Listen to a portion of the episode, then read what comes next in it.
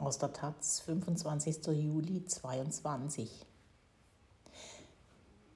Liebes Deutschland, unser Autor ist psychisch krank und lebte lange auf der Straße. Wer in Deutschland einmal aus dem System fällt, musste er feststellen, schafft es nur schwer wieder rein. Warum ist das so?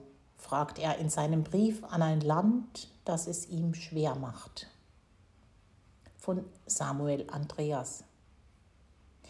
Liebes Deutschland, ich bin scheißsauer auf dich.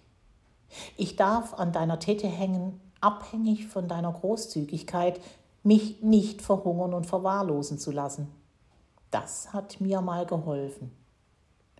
Doch was passiert, wenn jemand ganz unkonventionell nach der Zukunft greift? Wie viel traut deine Elite mir zu und wie muss ich sein? Wer muss ich vielleicht sogar werden, bevor ich habe viel versucht, manches erreicht und ich kämpfte dabei oft gegen Windmühlen. Zehn Jahre ist es her, dass ich mich am eigenen Schopf aus der Gosse gezogen habe. Ich bin psychisch krank und lebte lange auf der Straße. Ich hatte selten den Eindruck, dass du wirklich da bist und mich haben willst. Einmal unten angekommen scheint es nicht vorgesehen zu sein, hinaufzuklettern. Das ist auch der Grund, weshalb ich diesen Brief unter einem anderen Namen schreibe. Viele würden mich wohl für meine Geschichte verurteilen, anstatt sie als Erfolg zu sehen. Ich bin ein Mensch, so wie alle anderen Menschen. Vielleicht könnte ich Arzt werden oder Feuerwehrmann. Oder ich schreibe ein Buch und werde berühmt. Ich habe mich tatsächlich letztes Jahr bei der Berliner Feuerwehr beworben. Ich bestand sämtliche Prüfungen, doch dann machte der polizeiärztliche Dienst alle Bemühungen zunichte mit dem Befund, dass meine psychischen Diagnosen mit der Feuerwehrdiensttauglichkeit unvereinbar seien. Einfach so, in einem Dreizeiler per Mail bekam ich die Absage. Im öffentlichen Dienst müssen Schwerbehinderte bei gleicher Eignung bevorzugt werden. Ich legte meinen Schwerbehindertenausweis vor und wurde nicht eingestellt, weil die Diagnosen, die den Schwerbehindertenausweis begründen, mich untauglich machen. Ich wollte mit dir Frieden schließen und mich in deinen Dienst stellen. Doch mein Berufswunsch ist an genau dem Punkt gescheitert, den ich seit mittlerweile zehn Jahren mit Ausdauer und mit vorzeigbarem Erfolg zu meiner wichtigsten Baustelle erklärt habe, meiner psychischen Gesundheit. Ich habe dafür gesorgt, dass ich stabil werde, dass ich clean bleibe, dass ich eine Wohnung beziehen kann, dass ich meine Vergangenheit trotz all des damit verbundenen Schmerzes aufarbeite, dass ich mich bilde, dass ich mich integriere und anpasse. Und ich habe Verantwortung für etwas übernommen, das ich in seinem Ursprung gar nicht zu verantworten hatte. Das ist nicht fair, Deutschland.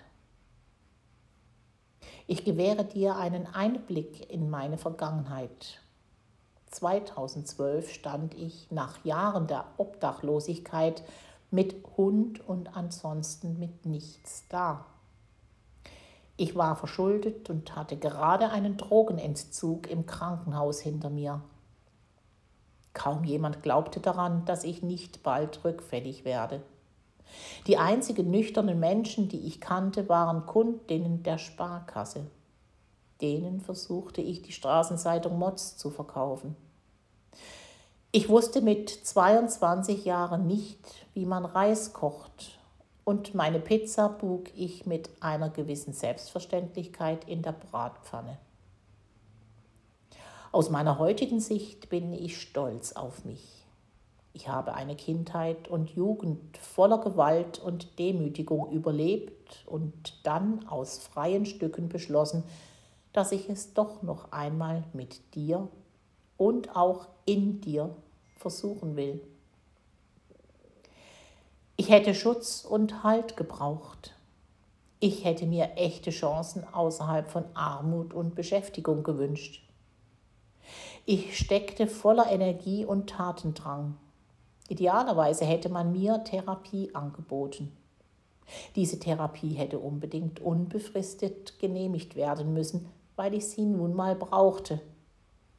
Da das nicht denkbar war, bin ich lange auf dem gleichen Fleck herumgetrampelt. Neulich war Gesundheitsminister Karl Lauterbach in der Taz zu Gast, um sein neues Buch vorzustellen. Ich habe ihn bei dieser Gelegenheit gefragt, wann die im Koalitionsvertrag angekündigten Reformen zur Versorgung psychisch Kranker angegangen werden. Im Koalitionsvertrag heißt es dazu, wir verbessern die ambulante psychotherapeutische Versorgung, insbesondere für Patienten mit schweren und komplexen Erkrankungen und stellen den Zugang zu ambulanten Komplexleistungen sicher. Die Kapazitäten bauen wir bedarfsgerecht, passgenau und stärker koordiniert aus. Gesundheitsminister Lauterbach meinte, dass diese Passage im Jahr 2023 Beachtung finden werde. Für mich kommt das mindestens elf Jahre zu spät. Die Stundenkontingente für die Psychotherapie meines komplexen Störungsbildes reichten gerade einmal aus, um Vertrauen aufzubauen. Danach gab es eine zweijährige Zwangspause, die ich mit Psychiatrie-Hopping füllte. Sechs Jahre habe ich das so veranstaltet. Durch den Status quo war ich außen vor. Meine Heimat war eine Art Parallelwelt. So hangelte ich mich durch die Sozialgesetzbücher und landete schließlich in der Grundsicherung.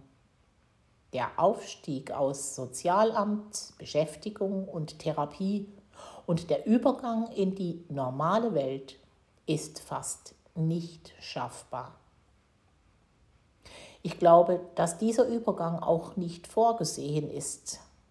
Auch Werkstätten für Behinderte sollen in den Arbeitsmarkt vermitteln und Teilhabe ermöglichen. Es gibt eine Quote, die Unternehmen verpflichtet, 5% Behinderte einzustellen, wenn sie insgesamt mehr als 20 Menschen beschäftigen. Laut dem Jahresbericht des Landesamtes für Gesundheit und Soziales in Berlin erreichen zwei Drittel der Unternehmen diese Quote nicht. Kurz nachdem ich einen Platz im Wohnheim bekam und entgiftet hatte, suchte ich Hilfe. Ich kontaktierte viele Träger Berlins für einen Platz im betreuten Wohnen oder zur ambulanten Suchttherapie. Alle lehnten mich ab oder rieten mir ab, weil meine Erfolgschancen zu gering seien. Mir wurde vom sozialpsychiatrischen Dienst alternativlos und im Hinblick auf meine sehr ausgeprägt desolate Gesamtsituation nahegelegt, eine stationäre Langzeittherapie zu machen und dort meine Wiedereingliederung zu proben. Ich wollte das alles nicht. Ich wollte meinen eigenen Weg gehen und selbstbestimmt meine Zukunft gestalten.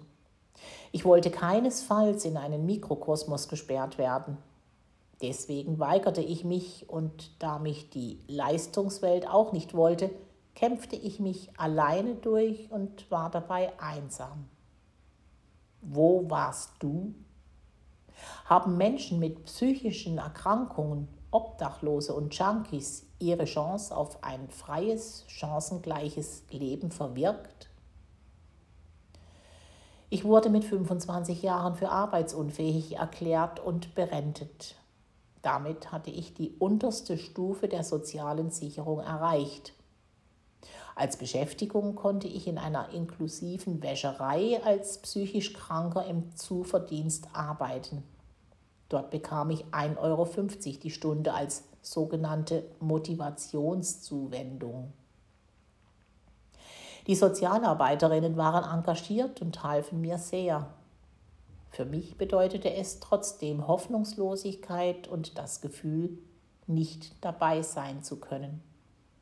Bei allem eigentlich. Doch ich ließ nicht los. Die Kraftanstrengung, mich aus dem Morast von Drogen und Szene und Obdachlosigkeit zu arbeiten, schaffe ich kein zweites Mal. Mir blieb einzig die Flucht nach vorne. So beschloss ich, mein Abitur nachzuholen. Da ich keine Ausbildung und keine Berufstätigkeit vorweisen konnte, sagte man mir, dass ich nicht zu dem Personenkreis gehöre, für den dieses Angebot gedacht sei. Es ist unsagbar schwer dabei zu sein, wenn man immer schon dabei gewesen sein muss, um dabei zu sein. Verstehst du das? Ein Jahr später wandte ich mich an eine linksalternative Schule in Kreuzberg. Dort konnte ich erfolgreich einen Härtefallantrag stellen und daraufhin zur Schule gehen. 2020 habe ich nach dreijähriger Vorbereitung meine allgemeine Hochschulreife erworben und war stolz wie Bolle. Ich habe folgende Hypothese. Die Art und Weise, wie auf institutioneller Ebene mit mir umgegangen wird, fördert die Haltung der Restgesellschaft, dass ich einfach nicht will. Diese Aussage bekam ich häufiger zu hören. Durch die exklusiven Angebote entstehen nämlich kaum Berührungspunkte. Arme Menschen ohne Backups leben in völlig anderen Bubbles. Genauso Behinderte wie ich oder sonst wie marginalisierte Gruppen. Für Betroffene ist das doppelt fatal, denn sie werden vom System separiert und von der Bevölkerung gemieden. Das deutsche System forciert, dass wir Unbekannte sind und Unbekanntes macht bekanntlich Angst und Vorbehalte. Ich möchte darauf hinweisen, dass du, Deutschland, etwas verpasst. Wir könnten eine Bereicherung sein. Wir bringen Perspektiven ins Land und wir könnten sicher auch wirtschaftlich von Nutzen sein.